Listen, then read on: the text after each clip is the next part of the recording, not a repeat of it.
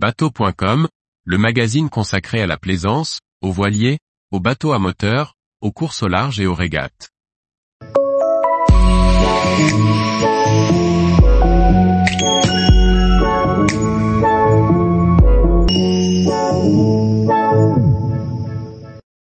Récolte du corail rouge en Corse, un corailleur témoigne des enjeux de cette pêche traditionnelle. Par Jennifer Champin. Les fonds marins corses, riches et diversifiés, servent de cadre à une activité aussi ancienne que périlleuse pour les corailleurs. La récolte du corail rouge. Aujourd'hui, cette quête se déroule sous l'égide d'une stricte réglementation, visant à préserver la pérennité de l'espèce. Découvrons les enjeux, les défis et les fascinantes facettes de ce métier singulier auprès de Jean-Philippe Giordano, corailleur à Bonifacio depuis 38 ans et fervent défenseur des écosystèmes sous-marins. Alors que les enjeux environnementaux s'intensifient, la récolte du corail rouge en Corse s'inscrit sous une réglementation rigoureuse. Appartenant aux trois règnes, le Corallium rubrum, de son nom latin, conjugue à la fois le règne animal, végétal et minéral. Contrairement à certaines idées préconçues, il n'est pas en voie de disparition.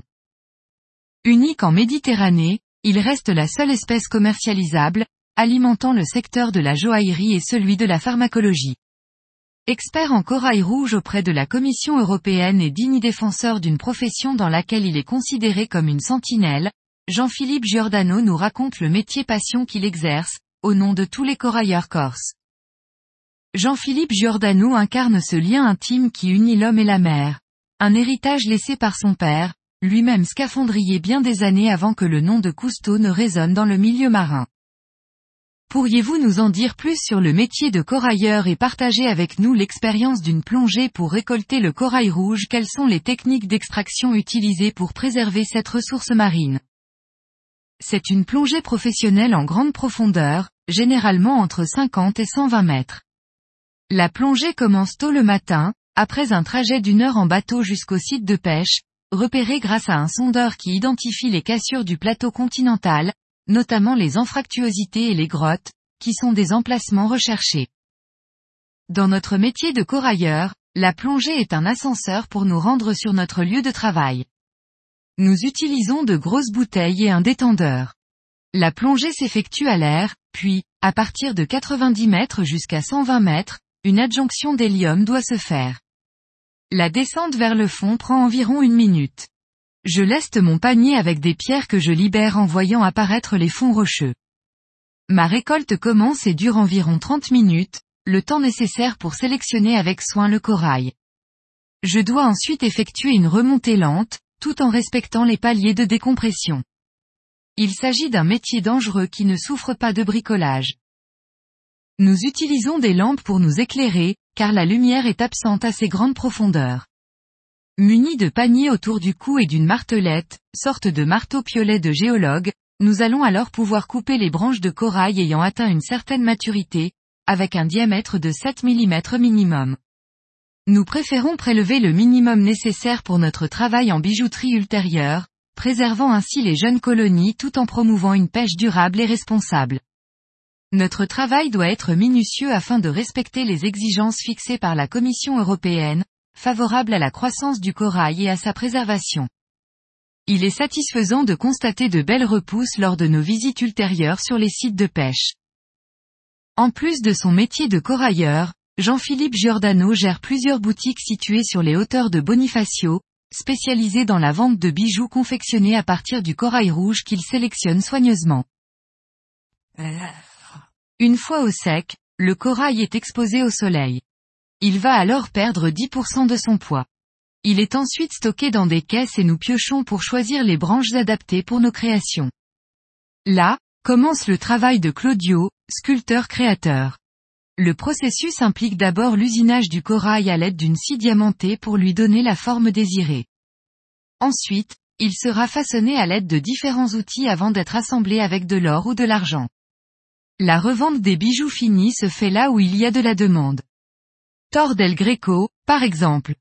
Au XIXe siècle, cette ville voisine de Naples était devenue la capitale du travail du corail et exportait dans le monde entier, notamment en Inde, à Madras et Calcutta, où la couleur rouge intense du corail suscitait beaucoup d'intérêt. Saviez-vous que la légende attribue l'origine du corail rouge au sang qui aurait coulé de la tête de Méduse, l'une des trois gorgones de la mythologie grecque, se mêlant à la mer pour donner naissance au corail? Comment le métier de corailleur a-t-il évolué au fil du temps en réponse aux enjeux environnementaux et aux préoccupations de conservation? Quelles sont les règles et restrictions qui encadrent cette pratique? J'ai contribué à mettre fin à la pêche aveugle à la croix de Saint-André, une pratique employée par de gros chalutiers italiens qui avaient dévasté pendant des décennies non seulement le corail rouge, mais aussi l'ensemble des écosystèmes sous-marins. En pénétrant dans les eaux corses, ceux-ci remorquaient une barre de fer d'une tonne pour ratisser les fonds. Ces engins de traîne étaient destructeurs, de véritables bulldozers des fonds marins. Je me souviens avoir découvert des falaises souillées. Entre 90 et 150 mètres de profondeur, tout avait été détruit. Un véritable univers lugubre et lunaire, contrastant avec le milieu si coloré que j'avais jusque-là connu. Ce massacre a perduré pendant 12 ans, jusqu'à ce que l'amiral Tripier de Toulon soit sensibilisé par un article que j'avais rédigé pour l'agence France Presse, et qu'il décide de faire arraisonner ses chalutiers. Par ailleurs, à l'époque des pionniers, mon père scaphandrier à Monaco a participé à l'élaboration de l'aquarium et a fourni des espèces sous-marines en collaboration avec le prince Régnier. En raison des observations liées à mes nombreuses plongées, j'ai eu l'occasion de collaborer étroitement avec le centre scientifique de Monaco. Depuis six années consécutives, je mets à disposition du musée océanographique une colonie de corail d'un kilogramme pour l'exposition Méditerranéo. Selon leurs études, celle-ci aurait environ 300 ans. Il faut savoir que dans ces grandes profondeurs, les coraux échappent aux agressions multiples auxquelles sont confrontés les autres récifs coralliens de la planète. Conditions climatiques, pollution, pêche excessive, urbanisation des littoraux. Sans oublier certains lobbies qui, notamment grâce à l'industrie du tourisme, génèrent des profits considérables en exploitant l'attrait suscité par le corail, ce qui souligne l'impératif de le protéger. Le corallium robrum reste la seule espèce commercialisable, qui n'est pas du tout en voie de disparition mais qui demeure vulnérable. C'est pourquoi j'ai fait volontairement interdire la pêche au-dessus de 50 mètres. Cela m'a amené à 18 ans de combat pour éviter le piratage. La pêche au corail rouge n'en est pas moins strictement réglementée. Sur l'ensemble de l'île, la direction des affaires maritimes n'a attribué que 7 dérogations sur l'année 2023 pour la pratique de cette pêche sélective. Chaque année, un nouvel arrêté est publié portant autorisation pour des pêcheurs professionnels de pratiquer la pêche du corail rouge dans les eaux territoriales de Corse. Les dérogations peuvent être retirées en cas de raréfaction de la ressource ou d'infraction à la réglementation des pêches. Parfois, nous devons admettre que nous sommes soumis à des restrictions qui peuvent être contraignantes car elles ne tiennent pas compte des réalités pratiques de notre métier. Par exemple, l'exigence de rentrer à une heure précise avec notre bateau est parfois irréalisable. Bien que des agents soient chargés de surveiller nos activités en enregistrant nos retours après la récolte via VHF ou par email, il faut comprendre que nous pratiquons un métier libre.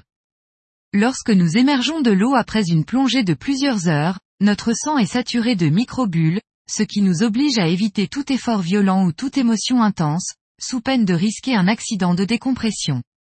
Par conséquent, après une plongée exigeante sur le plan physique, notre priorité est souvent de déjeuner et de nous reposer dans une crique turquoise avant de retourner au port. Il nous est donc tout simplement impossible de nous mettre au diapason de lois qui ne correspondent pas à la cohérence de notre métier. En tant que porteur d'une tradition ancienne, Comment voyez-vous l'avenir de la récolte du corail rouge en Corse? Quels sont vos espoirs et vos préoccupations pour cette activité? Là encore, les contraintes administratives posent de nombreux obstacles à l'entrée de nouvelles personnes dans ce métier. Il est indispensable d'obtenir une classification hyperbare et un livret maritime professionnel, ce qui s'avère être une tâche complexe. À une époque, il était courant de rencontrer des marins qui pratiquaient la chasse sous-marine et qui étaient ensuite séduits par l'idée de passer une saison en tant que marin équipier. Tout se déroulait toujours sans problème. De nos jours, de nombreuses personnes sont titulaires de diplômes, mais ne possèdent pas nécessairement le niveau de compétence requis en mer. Ce métier est intrinsèquement dangereux, exigeant une solide maîtrise de l'orientation en fonction des vents et des courants. Nous aspirons à travailler aux côtés de professionnels qualifiés, mais nous éprouvons des difficultés à recruter des coéquipiers fidèles, ce qui a un impact négatif sur nos saisons de travail. Pour pallier ce problème, de nombreux corailleurs optent pour des partenariats où ils engagent un troisième coéquipier plongeur afin d'assurer la surveillance en surface du corailleur. Il ne fait aucun doute que ma préoccupation première réside dans la protection de l'espèce. Récemment, une réunion à Rome s'est tenue où les Américains ont envisagé de classer le Corallium rubrum comme une espèce remarquable. À mon avis, cela serait la pire décision à prendre car cela donnerait une valeur inestimable à cette espèce, ouvrant la porte aux activités de piratage.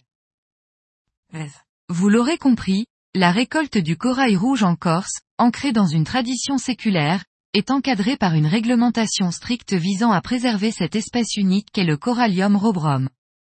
Bien que le corail rouge ne soit pas en voie de disparition, il reste une composante d'un équilibre fragile qu'il est crucial de protéger. Les corailleurs, dont Jean-Philippe Giordano fait partie, perpétuent leur métier tout en respectant les principes fondamentaux de sécurité, de pêche sélective et de valorisation du produit de la pêche. Malgré les obstacles administratifs et les défis liés au recrutement, leur dévouement envers la préservation du corail rouge demeure une composante inébranlable de leur activité.